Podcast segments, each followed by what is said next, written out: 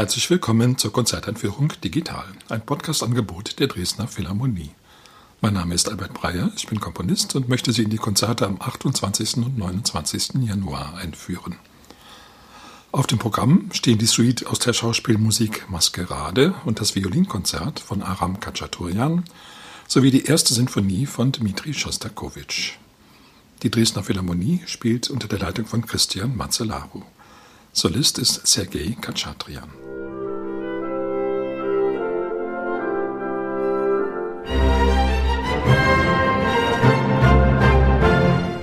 Aram Khachaturian ist vor allen Dingen durch ein Werk berühmt geworden, beziehungsweise durch den Teil eines Werkes, nämlich den Säbeltanz aus dem Ballett Gayane, dieser Säbeltanz, der ist praktisch überall anzutreffen, im Fernsehen, im Film, in allen möglichen Zusammenhängen.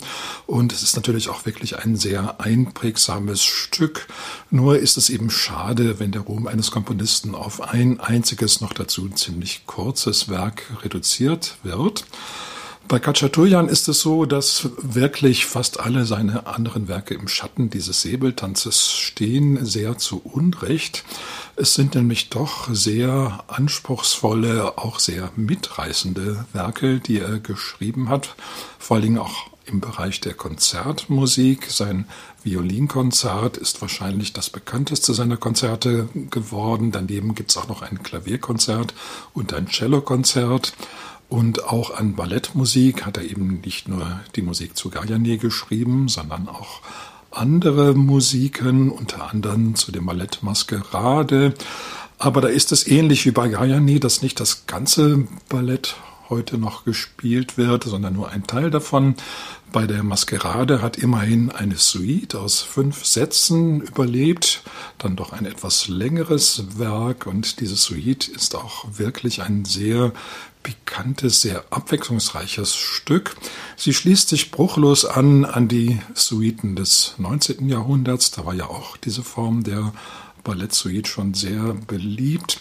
Überhaupt ist er ein großer Teil der sowjetischen Musik, zu der man Kachaturian ja rechnen muss, dem 19. Jahrhundert sehr stark verpflichtet.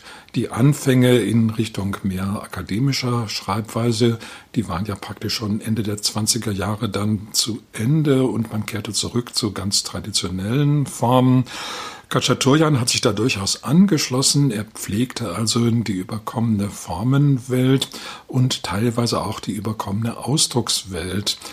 Seine Ballettmusik zur Maskerade, die enthält eben viele ganz traditionelle Tänze, wie eine Mazurka, einen Walzer, sogar einen Galopp, also eigentlich eine typische 19. Jahrhundertform. Daneben auch Charakterstücke wie das Nocturne und wie die Romanze, die eben auch in dieser Suite erscheinen. Am bekanntesten geworden ist der Walzer, mit dem die Suite anfängt. Ein wirklich auch sehr handfester Walzer, der so ein bisschen auch an Edward Grieg erinnert, in seiner Harmonik, auch in seiner Attitüde. Dann folgt danach ein Nocturne, was natürlich den ganzen Zauber der Welt von Chopins Nocturnes hervorruft. Eine Mazurka, ebenfalls nicht sehr weit weg von Chopin. Dann noch eine Romanze, eher in der Art von Tschaikowski. Und zum Schluss eben ein sehr lebhafter Galopp. Das Ganze ist eine sehr unterhaltsame Musik, sehr schön auch gesetzt für das Orchester und zeigt eben, was alles noch in diesen 19. Jahrhundert Formen an Potenzial drin steckte. Das Violinkonzert, das ist ganz ähnlich, auch angelehnt an die großen Violinkonzerte des 19. Jahrhunderts von Beethoven bis Tchaikovsky. Es steht in der Tonart D-Moll, eine sehr beliebte Tonart für Violinkonzerte. Auch die Konzerte von Robert Schumann und von Jean Sibelius stehen in dieser Tonart. Und auch in seiner Dreisätzigkeit ist das Konzert ganz traditionell. Was anders ist als in anderen Konzerten und auch die eigentliche Substanz dieses Werks ausmacht, das sind die zahlreichen Anlehnungen an die armenische Volksmusik. Kachaturian gilt ja auch heute noch als Armeniens berühmtester Komponist und er hat sich sehr für die Musik seiner Heimat und auch die Musik der Nachbarländer Georgien und die Länder des Kaukasus interessiert und dieser Einfluss ist in Wiener-Konzert auch stark zu merken. Dass man Violinkonzerte so ein bisschen folkloristisch unterfüttert, das war ja nun eigentlich auch nichts Neues. Das hat es auch im 19. Jahrhundert gegeben, etwa sehr stark bei Antonin Dvorak. Kachaturian schließt sich also auch hier an Musik an, die es schon gab, aber er füllt sie dann eben doch mit diesem sehr, sehr armenischen Gehalt, mit dieser sehr armenischen Atmosphäre und das war eben durchaus etwas Neues. Das Wilhelm-Konzert hat die üblichen drei Sätze, also schnell, langsam, schnell und gibt dem Geiger wirklich viel Futter, sehr viele virtuose Passagen, auch sehr viele schöne Kantilenen. Und die Volksmusik, die ist eigentlich gleich von Anfang an präsent, aber dann doch so, dass Kachatürjan dabei einen sehr, sehr großen Fantasiereichtum entwickelt. Also es kommen nicht immer dieselben volksmusikalischen Modelle, sondern doch sehr, sehr viele verschiedene Arten eben auf diese Volksmusik anzuspielen. Und das macht das Stück eben auch so interessant und spannend bis zum Schluss. Dmitri Schostakowitsch schrieb seine erste Sinfonie als Abschlussarbeit am Leningrader Konservatorium. Er beendete sie mit 19 Jahren, nachdem er zwei Jahre daran gearbeitet hatte. 1924, 25 geschrieben, wurde das Werk 1926 uraufgeführt und war gleich ein großer Erfolg. Es war wirklich eine Sensation, dass so ein junger Komponist ein derartig perfektes und in jeder Hinsicht schon ausgereiftes Werk hervorbringen konnte. Man erinnerte sich an Alexander Glasunow, dem etwas Ähnliches gelungen war, eine Generation zuvor, der also auch in ganz jungen Jahren eine perfekte Sinfonie als Abschlussarbeit des Konservatoriums vorgelegt hatte. Glasunow allerdings bezog sich da sehr stark auf seine romantischen sozusagen Eltern. Also die ganze Musik des 19. Jahrhunderts ist bei ihm da sehr präsent. Schostakowitsch zeigt da durchaus auch Aufbruchsstimmung. Am Konservatorium war man sehr konservativ und er hat von daher die Musik von Igor Strawinski erst sehr spät kennengelernt. Aber als er sie dann kennenlernte, da hat es bei ihm gleich gezündet und man findet in seiner Sinfonie nicht nur Einflüsse von Strawinski, sondern auch von Prokofjew, also zu dem, was damals das Modernste vom Modernen in Russland war. Der Einfluss von Strawinski zeigt sich unter anderem dadurch, dass Schostakowitsch ein Klavier einführt in das Sinfonieorchester. Das war ja eigentlich doch etwas Ungewöhnliches und Neues. Strawinski hätte das gemacht in seinem Ballett Petruschka, wo es einen virtuosen Klavierpart gibt. Schostakowitsch hat sich da angeschlossen und auch der Klavierpart seiner ersten Symphonie, der ist nicht von schlechten Eltern. Also da muss der Pianist schon ganz schön üben. Es ist nicht direkt eine Solopartie, aber wird auch immer sehr brillant und auch melodieführend eingesetzt hier, das Klavier. Und gibt vor allen Dingen eine neue Farbe, so eine etwas harte, brillante Farbe, die man im Orchester bis dahin noch nicht gekannt hatte. Rein äußerlich ist die Symphonie auch durchaus traditionell. Sie hat eben vier Sätze und steht offiziell auch in einer Tonart in F-Moll. Obwohl, nun, da geht es wirklich schon ein bisschen drunter und drüber. Es ist nicht direkt atonale Musik, aber die Tonalität wird doch sehr stark strapaziert bis an ihre äußersten Möglichkeiten. Der erste Satz, der fängt fast so beiläufig an, ein bisschen ironisch, so ein Duett zwischen Trompete und Fagott und man hat so ein bisschen das Gefühl, nun ja, wenn das eine Symphonie werden soll, dann muss der Komponist aber schon ganz schön noch was tun, um aus dieser Beiläufigkeit herauszufinden. Normalerweise fangen große Sinfonien ja doch sehr verpflichtend an mit einem monumentalen Thema oder mit einer gewichtigen langsamen Einleitung.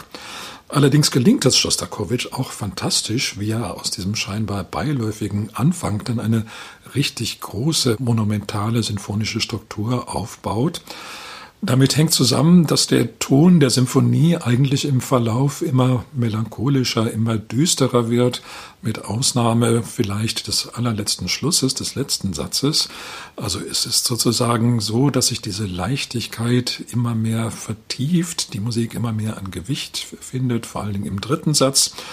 Aus diesem Grunde vielleicht hat Schostakowitsch auch die Satzreihenfolge umgestellt. Das heißt, an zweiter Stelle kommt zunächst mal das Scherzo und erst an dritter Stelle der langsame Satz. Und schon dieses Scherzo, das hat ein Trio, was fast ein bisschen archaisch klingt, vielleicht auch an die orthodoxe Kirchenmusik anklingt und jedenfalls einen sehr schweren, sehr düsteren Tonfall anschlägt. Das wird dann noch gesteigert in dem langsamen Satz, der wieder wunderschöne Soli enthält für Oboe und für Cello und sich sozusagen dann einwühlt in diese große, schwere symphonische Welt, etwa von Gustav Mahler oder auch von Tchaikovsky. Anklänge an andere Komponisten gibt es sehr viele in diesem Werk. Das ist ja auch klar. Schostakowitsch war ja eben wirklich gerade noch Student gewesen und hatte dann alles sich einverleibt, was es eben an guter Musik gab.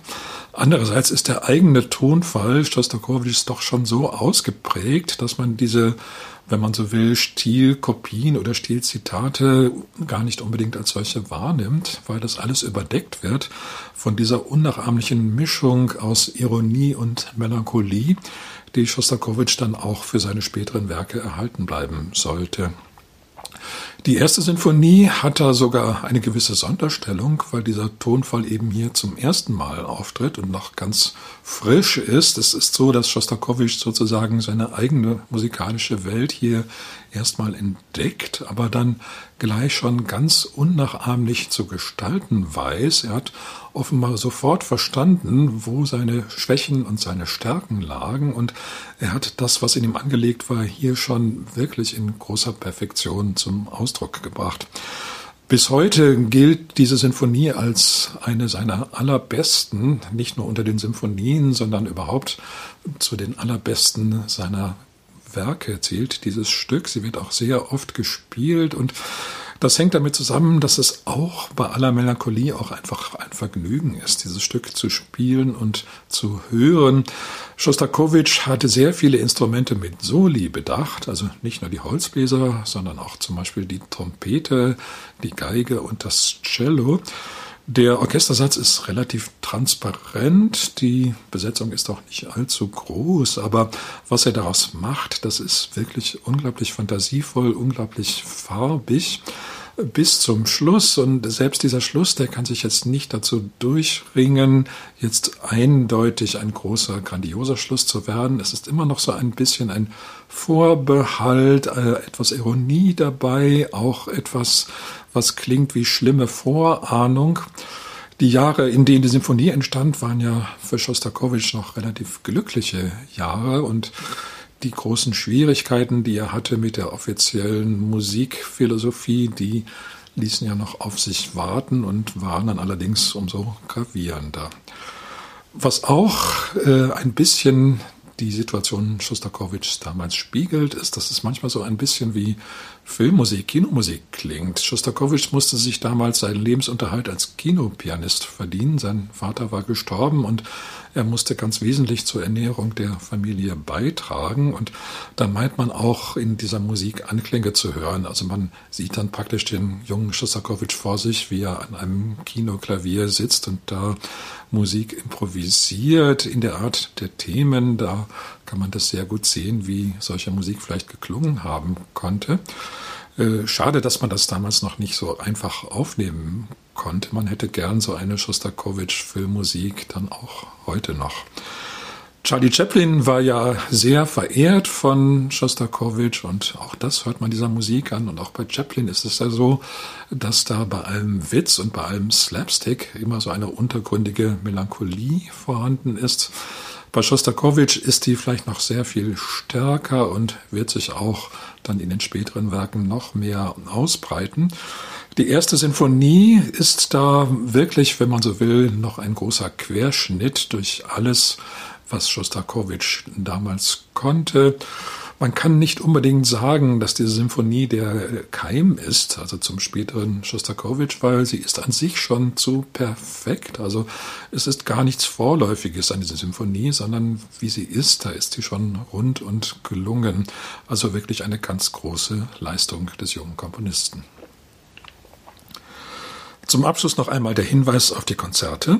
Sie finden statt am Samstag, den 28. Januar um 19.30 Uhr und am Sonntag, den 29. Januar um 11 Uhr im Kulturpalast Dresden. Ich wünsche Ihnen viel Freude.